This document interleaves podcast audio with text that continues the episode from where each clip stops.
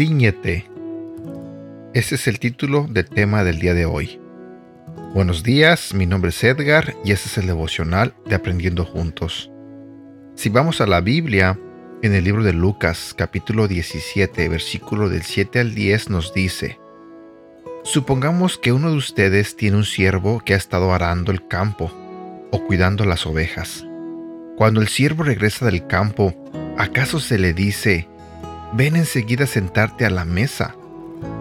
¿No se le diría más bien, prepárame la comida y cámbiate de ropa para atenderme mientras yo ceno? Después tú podrás cenar. ¿Acaso se le darían las gracias al siervo por haber hecho lo que se le mandó?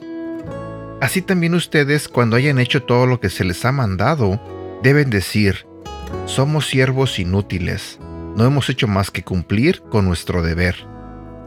Lucas capítulo 17, versículo del 7 al 10.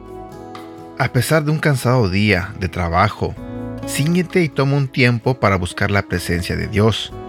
Ceñirte significa ponerte un cinturón para llevar una carga pesada. Toma fuerza y busca tiempo para orar.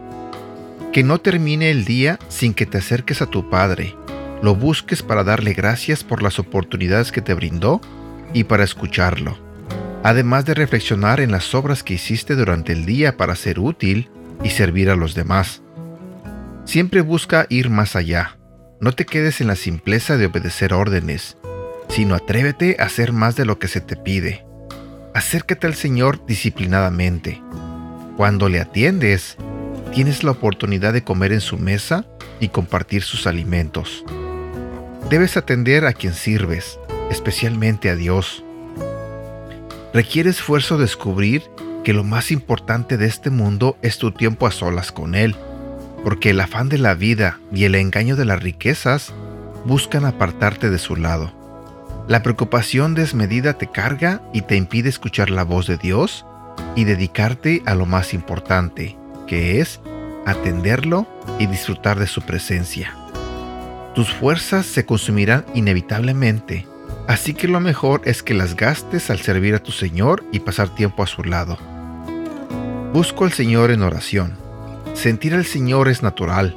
Simplemente cierra los ojos y háblale.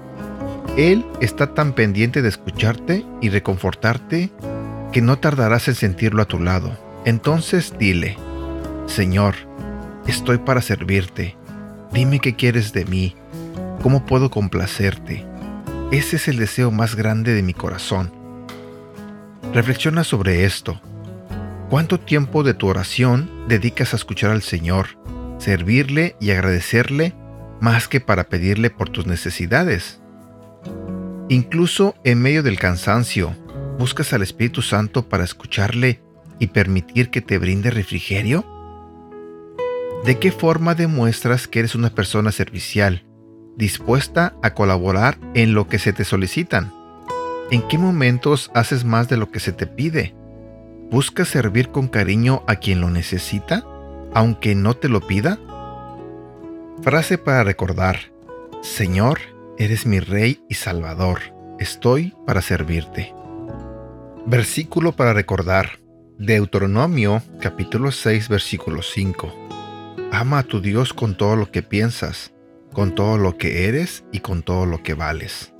Y bueno, antes de despedirme, quiero recordarte que sigamos orando por todas las personas que están sufriendo en este momento, por aquellas personas que están enfermas.